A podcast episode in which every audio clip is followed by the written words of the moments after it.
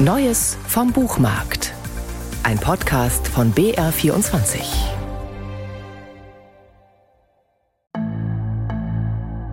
Es ist ein Donnerstagmorgen im Dezember des Jahres 1951. Der Paketzusteller hat eine Sendung zur Nachnahme in Starnberg in der Max-Emanuel-Straße 7 zu übergeben. Doch die Adressatin, Sonja Blätschacher, öffnet nicht. Und die Hausbesitzerin Ottilia Adlon schickt ihre Tochter Elisabeth hoch in die Wohnung, um dort nach dem Rechten zu sehen. Deren fürchterlicher Schrei ruft die Mutter und den Paketboten nach oben.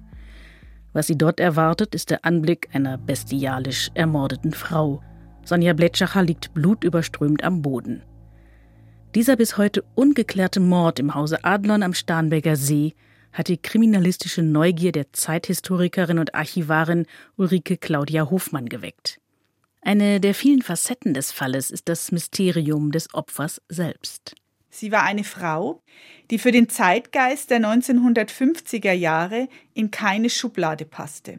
Ihren Lebensstil empfanden die Menschen der damaligen Zeit als mysteriös, ja eigentlich schon als provozierend. Sie war ein Mensch, die nach außen ein Leben entsprechend den damaligen Vorstellungen führte, das Leben der Offizierswitwe. Doch hinter der Fassade war ihr Leben und auch ihre Vergangenheit geprägt von vielen und teilweise parallelen und unklaren Männerbeziehungen. Es klingen auch sexuelle Interessen an Frauen an. Ulrike Claudia Hofmann hat die Originalakten zu diesem Mordfall durchforstet und erzählt auf dieser Basis die Ermittlungen dokumentarisch nach. Dabei zitiert sie aus Vernehmungsprotokollen, aus Briefen an den Ermittlungsrichter sowie aus Untersuchungsberichten und lässt auf diese Weise alle am Geschehen Beteiligten selbst zu Wort kommen.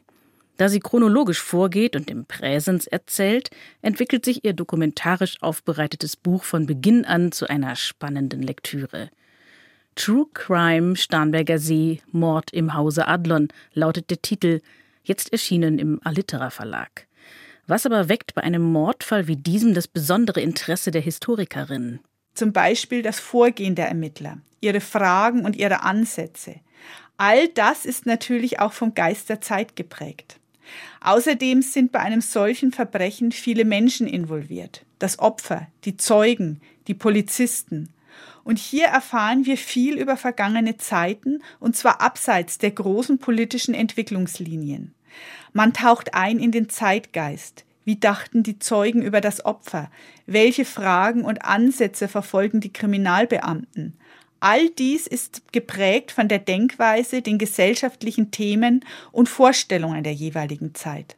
Während der Arbeit an diesem Buch hat sich Ulrike Claudia Hofmann natürlich immer wieder selbst gefragt, wem unter den ins Auge der Ermittler geratenen Verdächtigen sie persönlich die Tat eigentlich zutrauen würde. Schließlich ist der Fall bis heute nicht aufgeklärt. Und als Historikerin weiß ich wiederum von vielen, vielen Akten in den Archiven, die voller Anhaltspunkte sind, um ein historisch plausibles Ende zu entwerfen. Und zwar eines, das nichts an den ermittelnden Tatsachen verändert, sondern die Leerstellen der Ermittlungen mit einer von vielen möglichen Varianten füllt. Und da konnte ich dem einfach nicht widerstehen.